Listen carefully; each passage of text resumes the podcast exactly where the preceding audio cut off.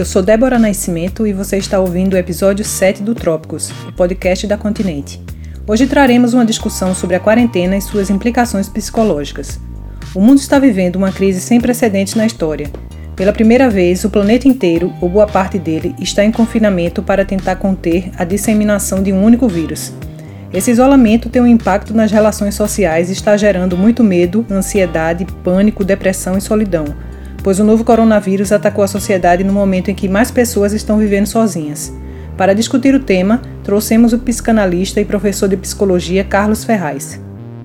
Carlos, há muitos relatos de, de pessoas ansiosas durante esse período da, da pandemia e da quarentena, né? porque as pessoas estão à mercê de de algo que elas não sabem o que vai ser. Então, assim, é algo que mexe com a saúde delas, que mexe com a questão afetiva, porque muitas estão distantes da família, mexe, mexe com a questão financeira também, porque ninguém sabe como é que vai ser o futuro né, dos empregos, da economia. Eu queria que você falasse é, com relação à parte técnica, o que é a ansiedade, por que ela se manifesta. Queria que você explicasse um pouco.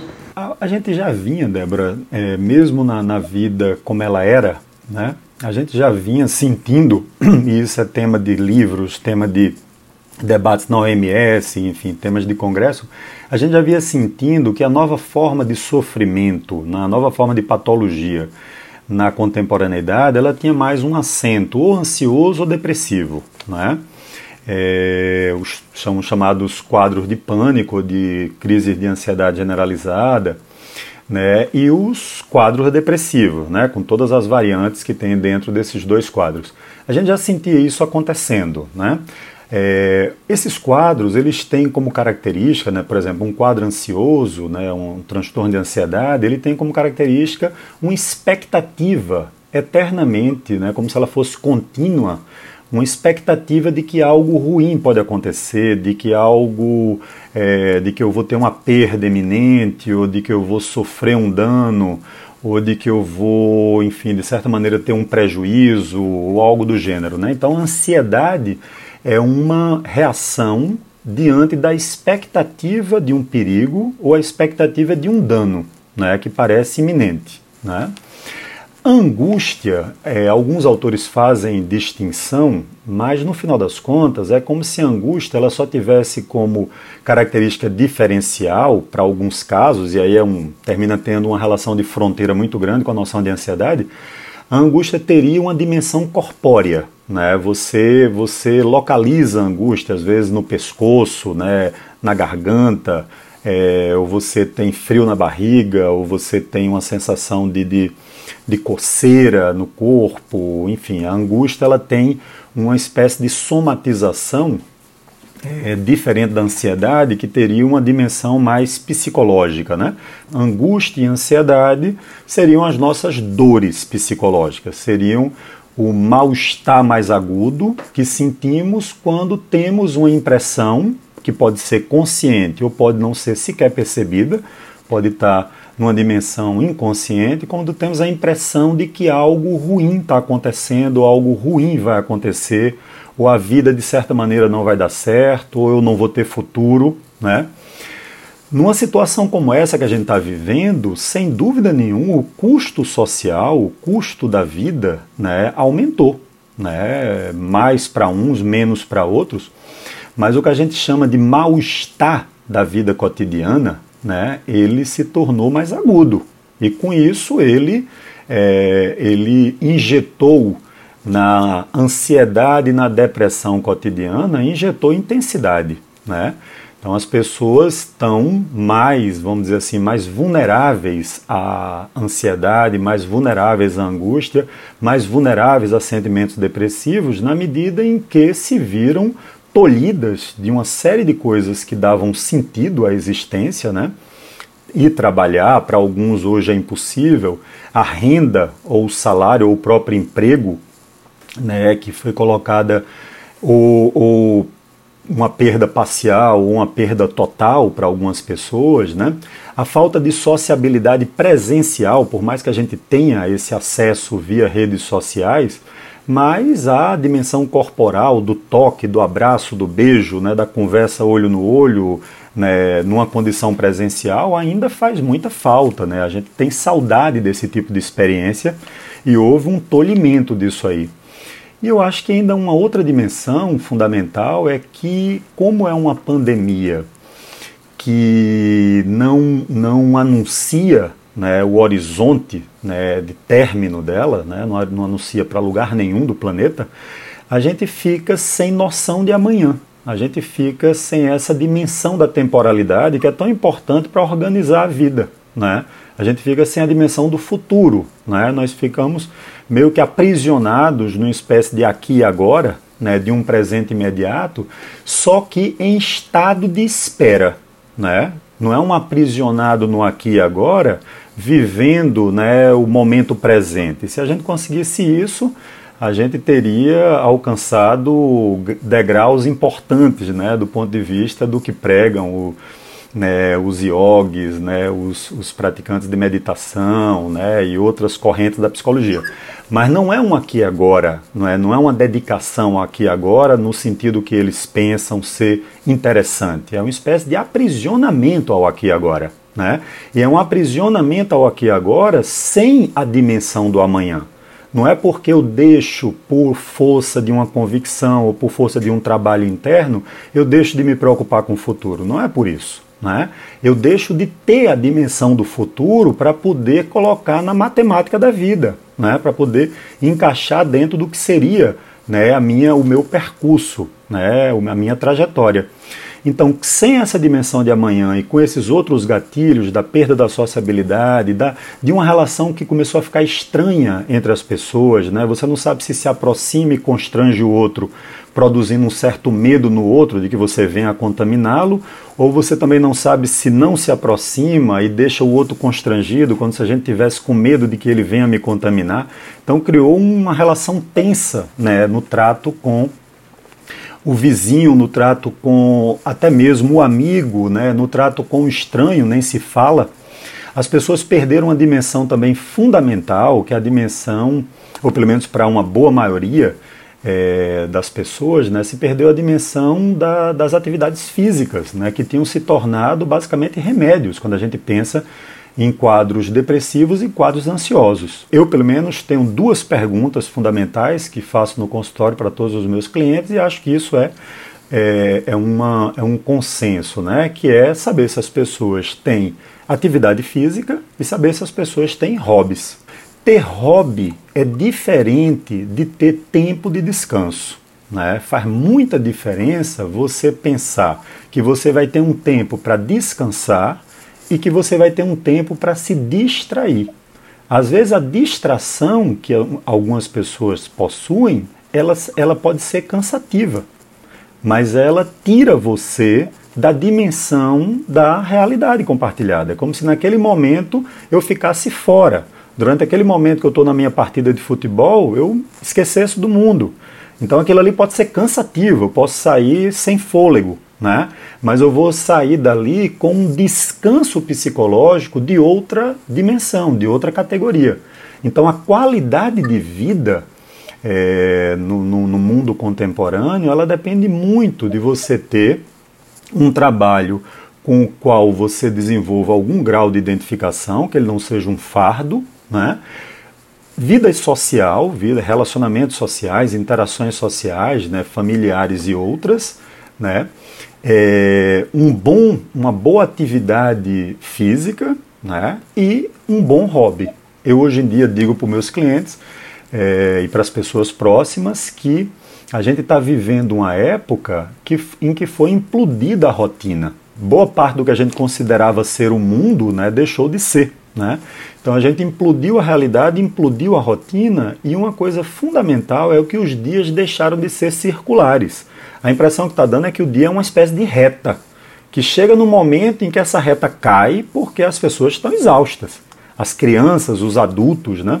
Eles deixaram de ter aquela circularidade que é trabalhei, voltei para casa, fiz meus exercícios, desenvolvi alguma atividade, algum hobby, alguma distração, vou dormir porque amanhã tem o dia seguinte para recomeçar.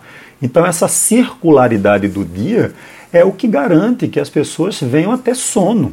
Né? O sono, ele não chega porque você está exausto. O sono também chega por hábito, assim como a fome.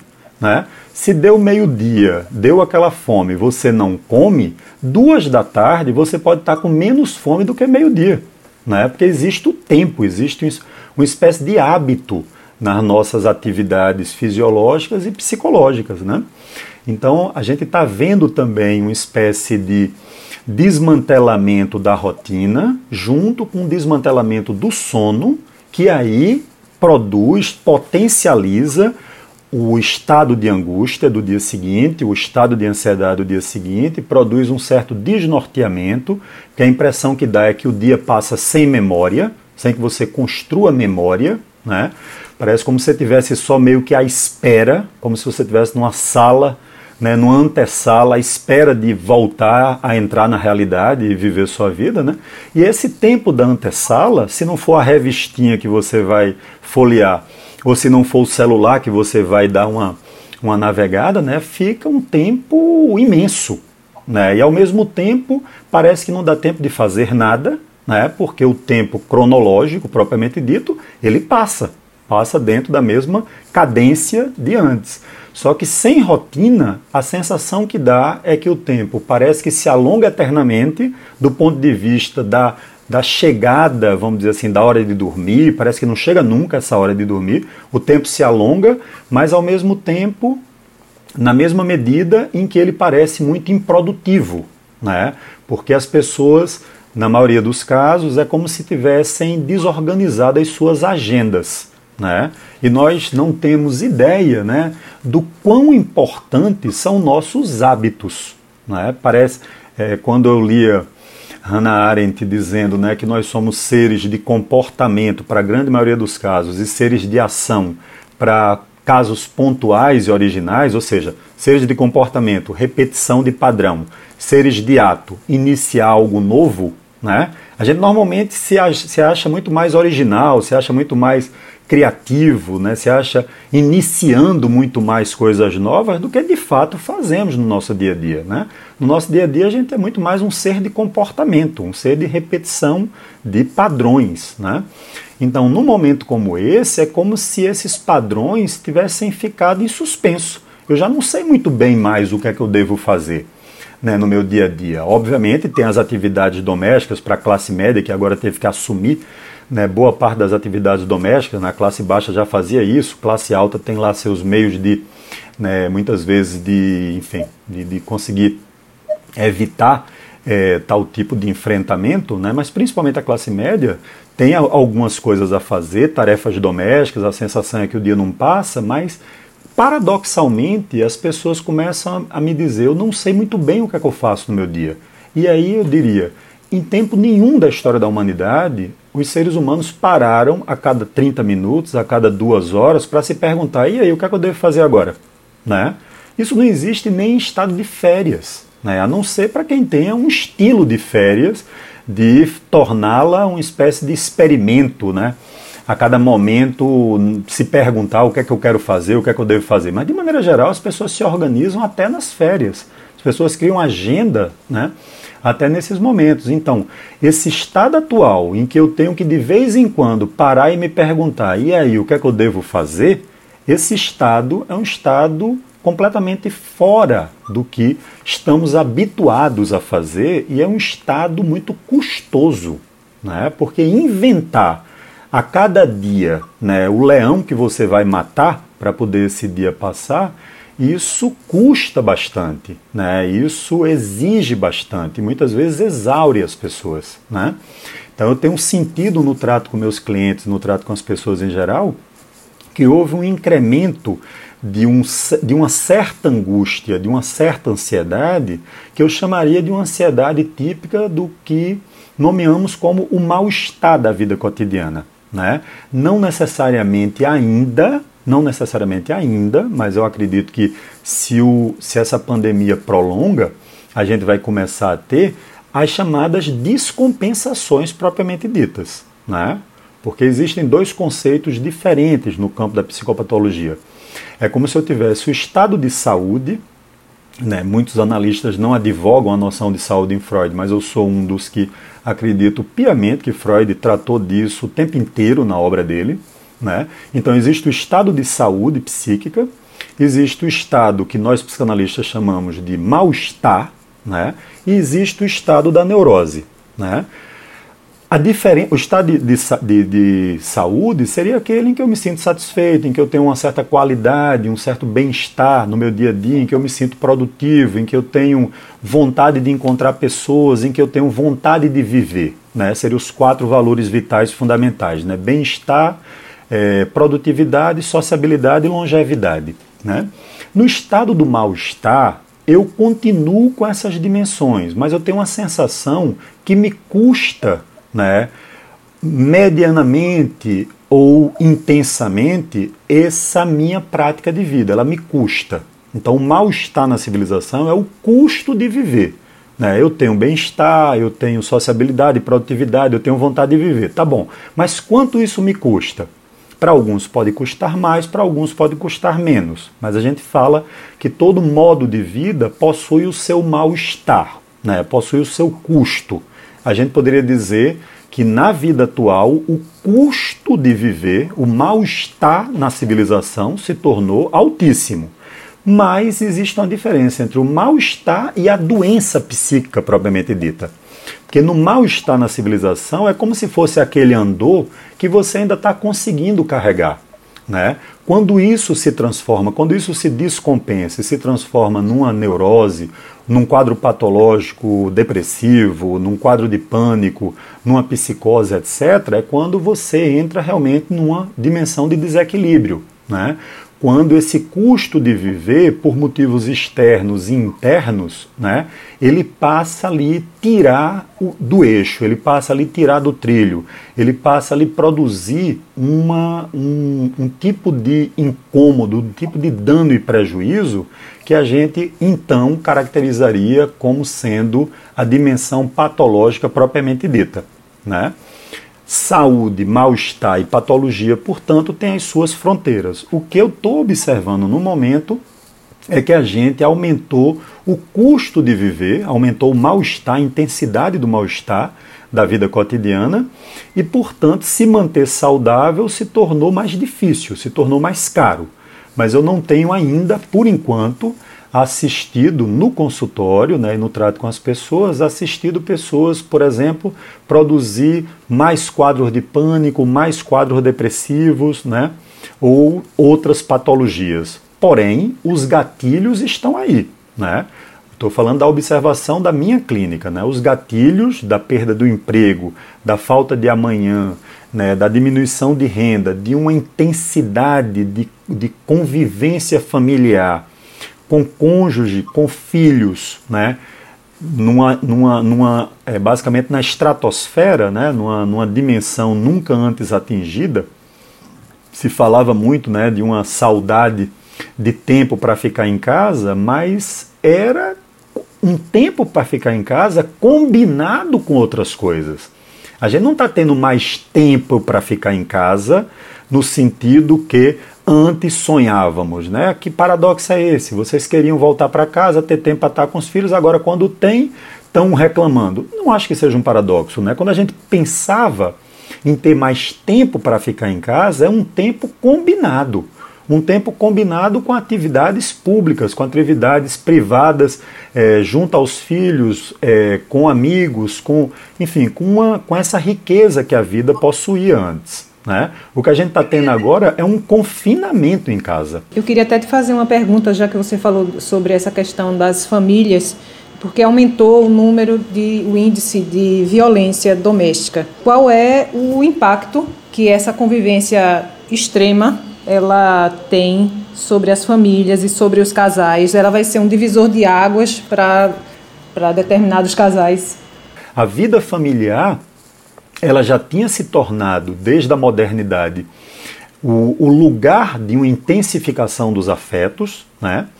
E agora, sem dúvida nenhuma, a vida familiar ganhou um incremento desses afetos, só que os afetos que chegam para a família são afetos é, da frustração de não poder viver coisas outras na, na, na realidade, são afetos da expectativa ansiosa né, do que vai ser a vida pós-pandemia, se vai haver novamente uma vida pós-pandemia como era, semelhante a como era antes, ou se tudo vai mudar radicalmente, enfim, Ficam essas interrogações e são esses os afetos que eu vou vivenciar dentro de casa com o outro, né? Isso significa que não é possível ordenar esse, esse, essa experiência de uma forma que torne ela mais interessante? Não. Apenas aumentaram né, as condições para atritos maiores acontecerem nos vínculos familiares. Né? E por essa razão, esses números dos quais você fala. Carlos, as pessoas que moram sozinhas, sejam elas jovens ou velhas ou idosas, essas pessoas elas estão mais vulneráveis, elas estão mais propensas a desenvolver distúrbios psicológicos durante esse período? Veja só, a, o isolamento, é, em algumas pesquisas, né, a solidão, né, para jovens, um pouco menos, né, porque as redes sociais e as interações via smartphone é, já eram uma prática de vida. Né? Quem sabe a sociabilidade dos jovens seja é, até majoritariamente desenvolvida por meio remoto. Né? É, então, para eles, isso não sofreu tanto. Obviamente, dependendo das classes sociais, né, dependendo do, da, da, disponibilidade de internet e de aparelhos, você vai ter sim uma vida um pouco mais é, solitária nesse sentido. Né? Compensatoriamente, em comunidades é, de menor renda, por razões é, adequadas ou inadequadas, né, as pessoas terminam tendo um, obrigatoriamente um contato social um pouco maior, devido às casas serem muito pequenas, serem muito próximas umas das outras. Né, e aí, quem sabe isso, né, que é um, por, por um lado um fator de risco para essas comunidades, né, traga do ponto de vista da sociabilidade alguma compensação. Mas pensando em jovens, é, adultos e idosos que ficaram, que precisaram, né, por, tarem, por serem solteiros, precisaram ficar solitários dentro das suas casas, aí eu diria para você que solidão é um dado, é um fator é, de produção de mal-estar quase tão grave quanto, para alguns até mais grave, do que o uso de bebida e de cigarro.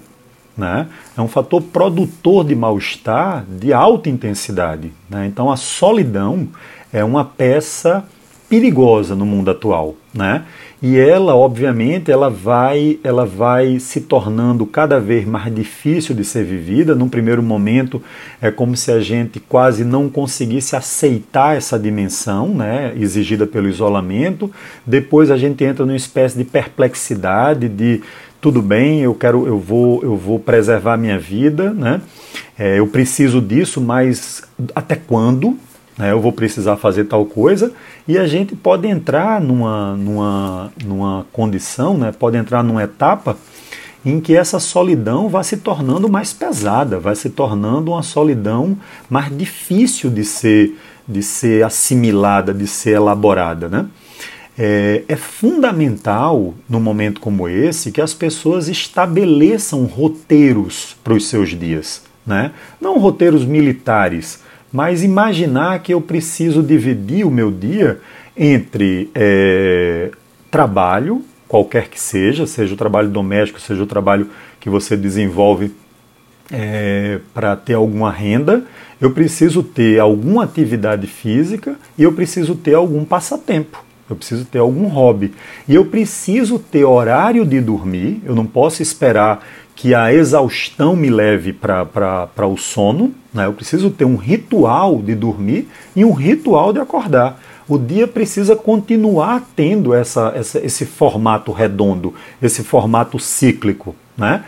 É, e sem dúvida nenhuma, na, no que tange a distração, no que tange ao hobby, né? se as pessoas puderem se envolver com algo que tenha uma dimensão de médio prazo, pelo menos, como por exemplo um bom livro, né?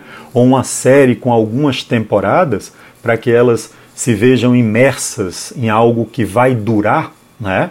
Isso seria muito importante, porque senão ela novamente vai ter que fazer aquele enfrentamento, né? De fiz alguma coisa, acabou porque é rápida e eu me faço aquela pergunta incômoda. E agora, o que é que eu faço? Né? E agora, desenvolvo o quê? Então seria bem, bem relevante, seria é, muito importante que as pessoas pudessem se envolver com atividades de médio prazo, num momento como esse. Né? E para quem gosta de literatura, é, seria um caminho é, fantástico. Né? Obviamente, as pessoas estão se sentindo menos concentradas, né? estão se sentindo com menos capacidade de parar para estar tá ali observando, né? tá para ali, tá ali é, se envolvendo com o livro.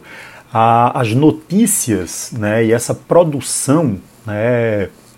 enorme de informações e de fatos novos relativos ao coronavírus termina tomando um tempo bastante grande das pessoas, né?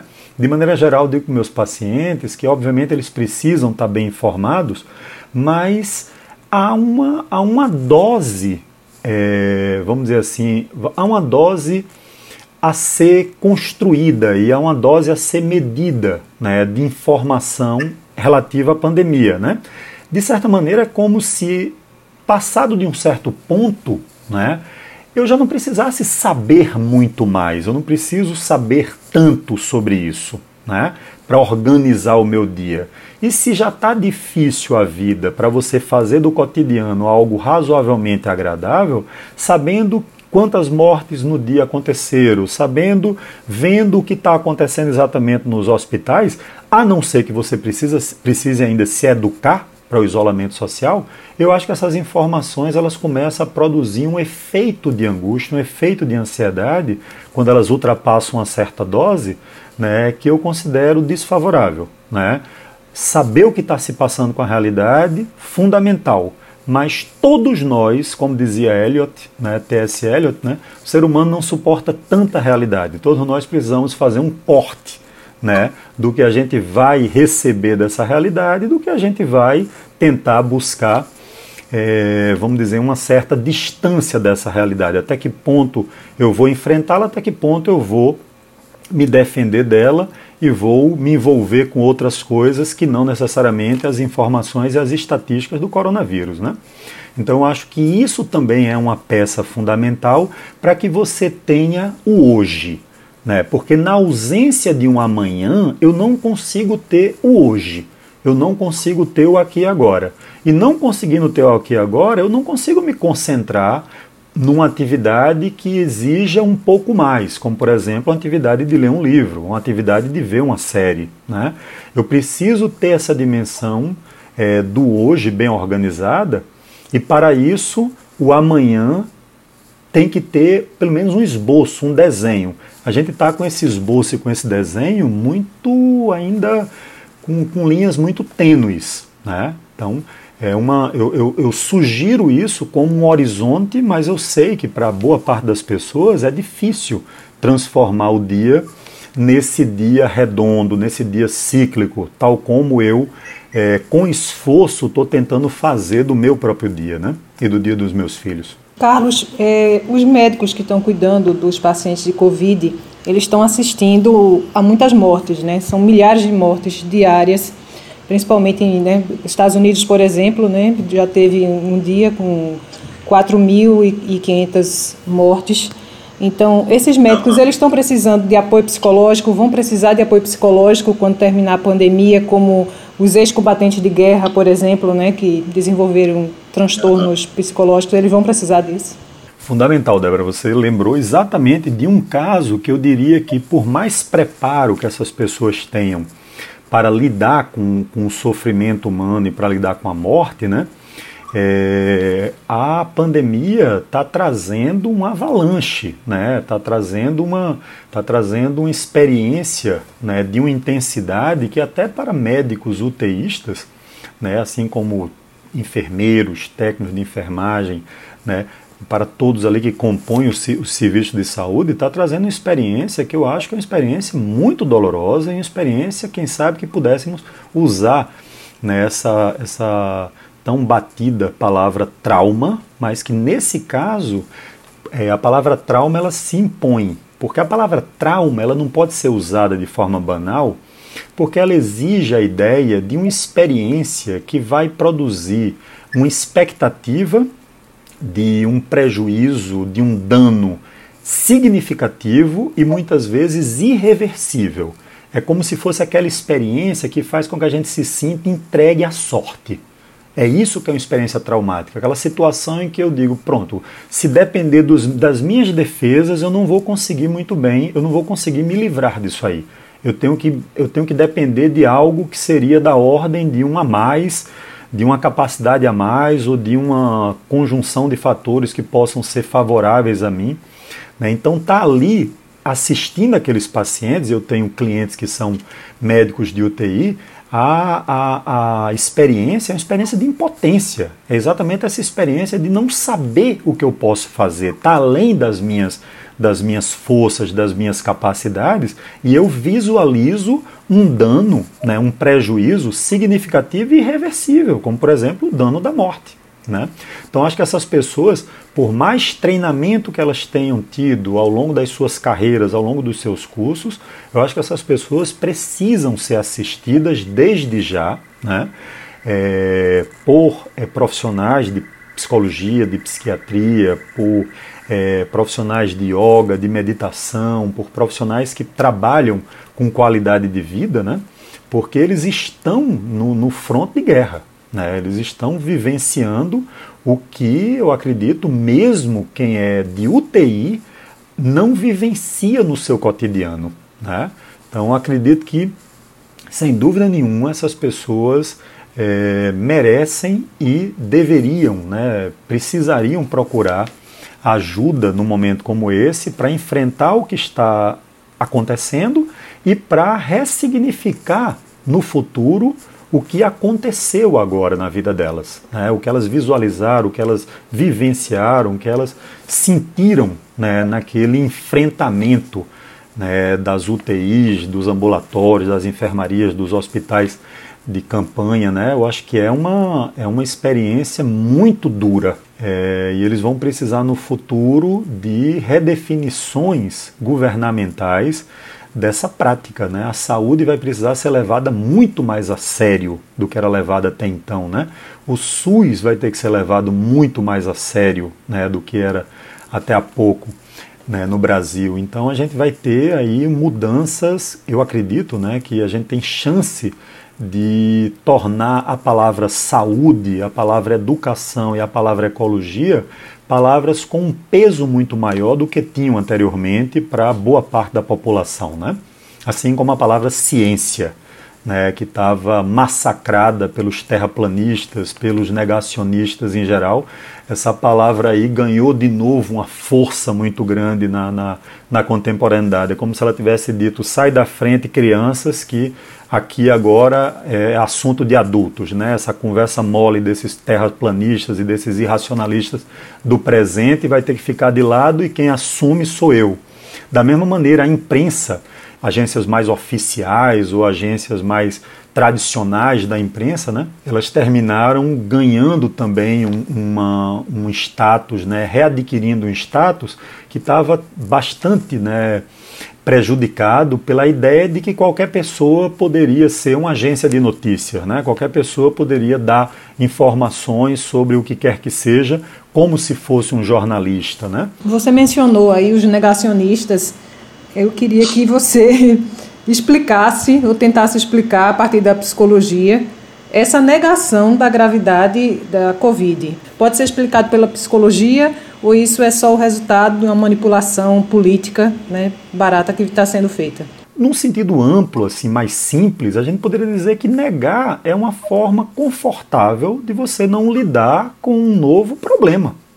Eu nego o problema para manter aquele conforto de que nada, isso é uma bobagem, dá para tirar de letra, é uma mera gripezinha e não tem por que ninguém parar o que está fazendo por causa dela. Então a negação tem o sentido simples de é, nego porque não quero me deparar com um, uma situação, um problema.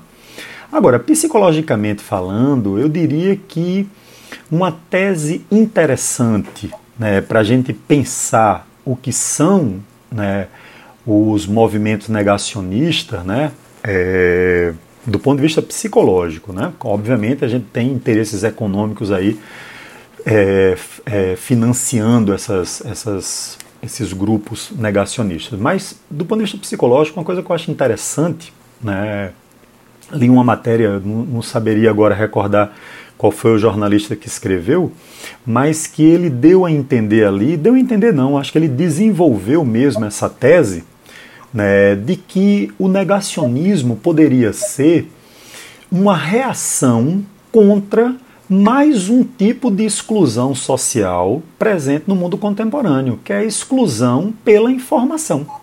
Né?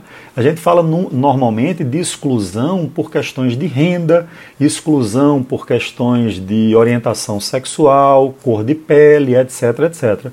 Mas a gente tem também uma exclusão, a gente tem uma opressão, um sentimento de humilhação muito grande quando você é, se apresenta como alguém que não sabe. Né? E imediatamente, quando você tenta opinar sobre qualquer coisa mais relevante, a tendência é você perguntar: tu está sabendo disso por quê? Onde é que você tirou isso aí?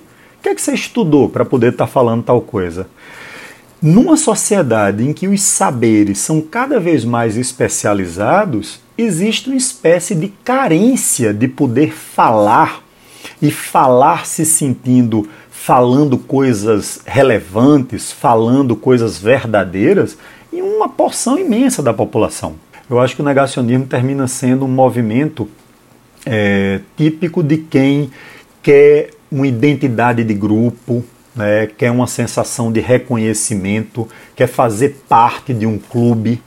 Uma outra explicação é que eles são pessoas mais imaturas, né, mais adolescentes, que querem fazer birra, querem se revoltar contra um saber sabido né? simplesmente para ter aquela posição contrária. Nós temos, além do problema do coronavírus, nós, nós temos o problema do bolsonavírus.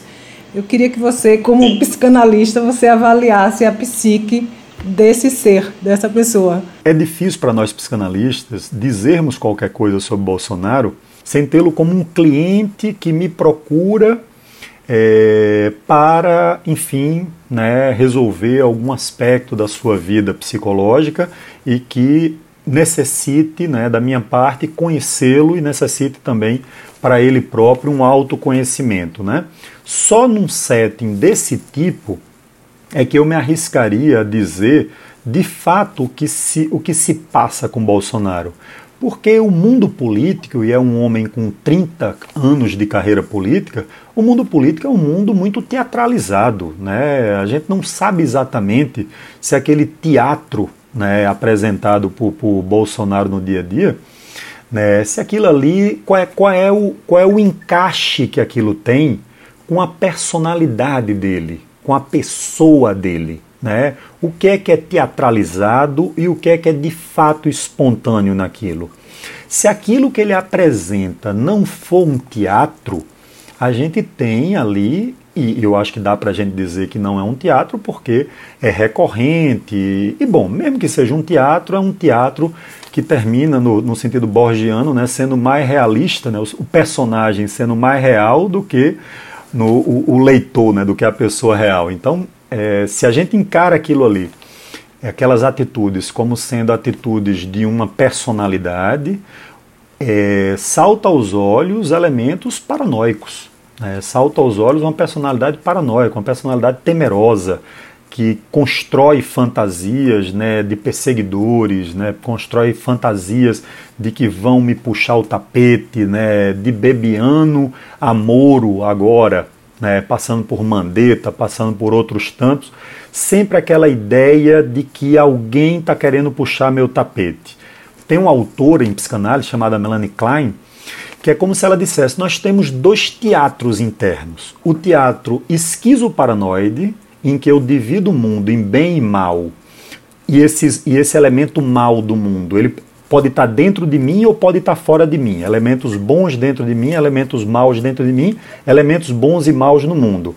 Esses elementos maus podem me destruir, né? Seja os do mundo, seja os internos, e os elementos bons eu tento preservar. Então Melanie Klein diz: no primeiro teatro eu crio os elementos bons, o mito, o populista, o messias, o salvador da pátria, e os elementos maus, o corrupto, o, o, o político traidor, etc, etc. Eu construo a figura desses inimigos e crio o teatro paranoico, que é o teatro que coloca o seguinte: a minha angústia diante desse mundo dividido entre o bem e o mal é que o mal me destrua. Então Melanie Klein diz: é essa a fantasia típica é, do bebê a partir de uma certa fase, a partir de uma certa idade. É a divisão do mundo né, entre bem e mal, podendo o mal me destruir. Seja o mal que está dentro de mim, seja o mal que está no mundo, que pode agir contra mim. Se a gente tira isso do bebê e coloca na realidade política, né, da polarização que aconteceu é, tempos atrás, porque hoje em dia eu não vejo mais polarização, né, hoje em dia existe a civilidade e a barbárie tentando polarizar, a civilidade não está polarizando com a barbárie, né? É, não dá para dizer que são polos extremados. Não, existe a forma civilizada né, de pensar, por exemplo, a pandemia, e existe essa forma é, negacionista que tenta construir conflito. Esse é um teatro. Eu acho que é esse o teatro no qual se encontra Bolsonaro e a família.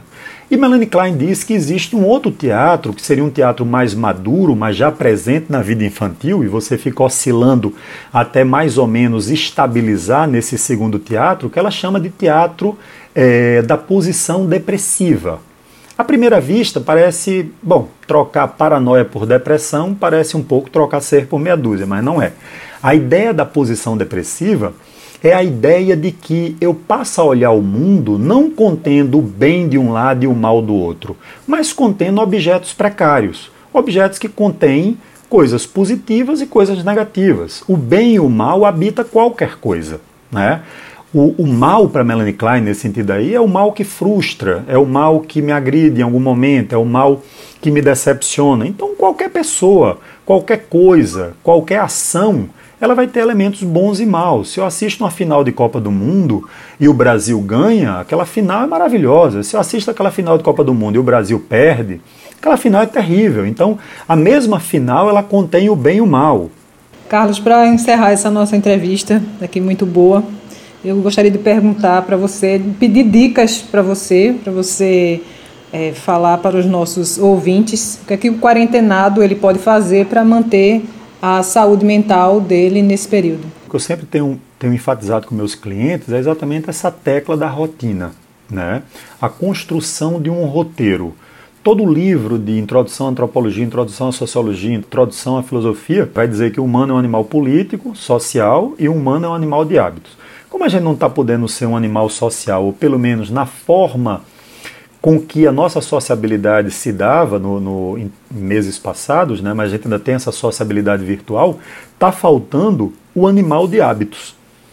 Está faltando essa, essa vivência do dia sem, primeiro, sem essa dimensão de um espera. Eu acho que as pessoas têm que deixar um pouco de lado a ideia de esperar por algo que essa condição, esse compasso de espera é muito, é muito custoso, porque você vive com um pé no presente e um pé é, é, suspenso, sem saber onde é que você vai pisar né, nesse futuro próximo.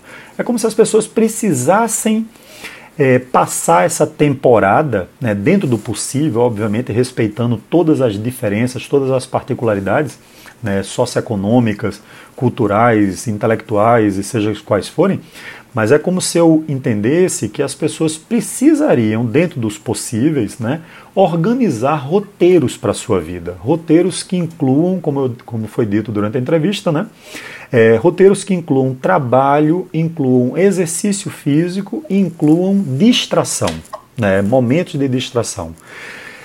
Todos esses aspectos vão ter que ser criativamente construídos. Infelizmente, a gente vai ter que parar de vez em quando para fazer aquela pergunta, né? O que é que eu faço agora? Infelizmente que eu digo porque isso não é típico do humano. Né? A gente não vive parando de vez em quando, né? E aí, o que é que eu faço agora? Não. A gente já está ali engajado em certas coisas. A gente, a gente é, é muito mais levado pela rotina cotidiana do que inventando a rotina cotidiana. Né? Então acho que é, é um momento em que a gente precisa novamente inventar, mas inventar para depois ser levado. A gente precisa inventar, necessariamente tem que parar e dizer assim, o que é que eu faço, como é que eu organizo, para poder depois ser levado por essa rotina. Não, como eu falei, não numa disciplina rígida, não seria uma rotina é, estrita, mas eu acho que a gente precisa resgatar a noção de rotina. É um passo básico. Isso não vai garantir nada, não vai garantir uma vida tranquila durante esse período, não vai garantir felicidade, não vai garantir que a gente se enriqueça enormemente. Eu acho que isso é, é filosofia polianesca. A gente está vivendo um problema e a gente está tentando uma, uma solução de evitação, melhor dizendo, de, de redução de danos. Né?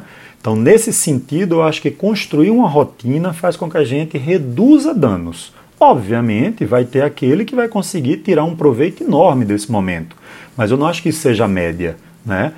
Para mim, a média é vamos tentar diminuir o custo, tentar diminuir o mal-estar do momento atual e, para isso, né, desenvolver, se possível, até numa ordem de trabalho, exercício, lazer, para que o fim do dia seja o, momento mais relaxante, mais tranquilo, para garantir dormir e acordar em horas razoáveis. Obviamente, ninguém vai né, ter necessariamente um despertador tocando ali no, no, no, dia a dia, né, a não ser quem precisa mesmo.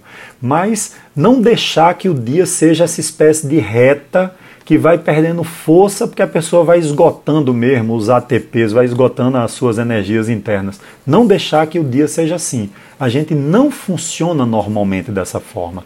A gente funciona com rituais. E os rituais de o que eu faço de manhã, o que eu faço à tarde, o que eu faço à noite, com maior ou menor grau de disciplina, é o que constitui a circularidade do dia. Né? E o que permite que você depois tenha uma sensação de dia vivido. Né? Pronto, vivi. Fiz isso, fiz aquilo, fiz aquilo outro. Pronto, terminei minha tarefa. Isso aí é como se fosse um convite ao sono. E ao mesmo tempo um convite a acordar no dia seguinte, porque vai ter de novo tal coisa, tal coisa, tal coisa para fazer. Né? Então, eu sugiro que se dê uma atenção ativa a isso que na nossa rotina já estava dado, já estava presente subliminarmente ou já estava presente por força das circunstâncias. Né? Num momento como esse, essa, essa dimensão se explode e a gente precisa novamente pôr a, as peças nos seus lugares. Né? Obviamente vai ser uma nova rotina, vai ser um novo trabalho, vai ser uma nova atividade física, vai ser um novo lazer dentro das possibilidades que temos, mas ainda assim vai haver esses tempos dentro do dia para que as coisas tenham novamente começo, meio e fim. Gostaria de agradecer ao professor e psicanalista Carlos Ferraz, que concedeu esta entrevista. Este episódio foi gravado de forma remota, com cada um na sua casa. Por isso, de antemão, pedimos desculpas se você notar diferenças na qualidade da gravação. A equipe da Continente está trabalhando em home office para produzir o conteúdo mensal da revista, do site e das nossas redes sociais. Nelas estamos em diálogo com nossos leitores e contando com a colaboração de vários artistas em transmissões ao vivo e recomendações de obras. Também temos outros conteúdos exclusivos e inclusivos para que possamos enfrentar este período. O Trópicos é uma realização da Continente junto com a Doravante Podcasts. Este programa contou comigo, Débora Nascimento, na produção e pauta, e com a edição de áudio de Rafael Borges. A revista Continente é uma publicação da CEP Editora. Obrigada por sua audição e até o próximo episódio.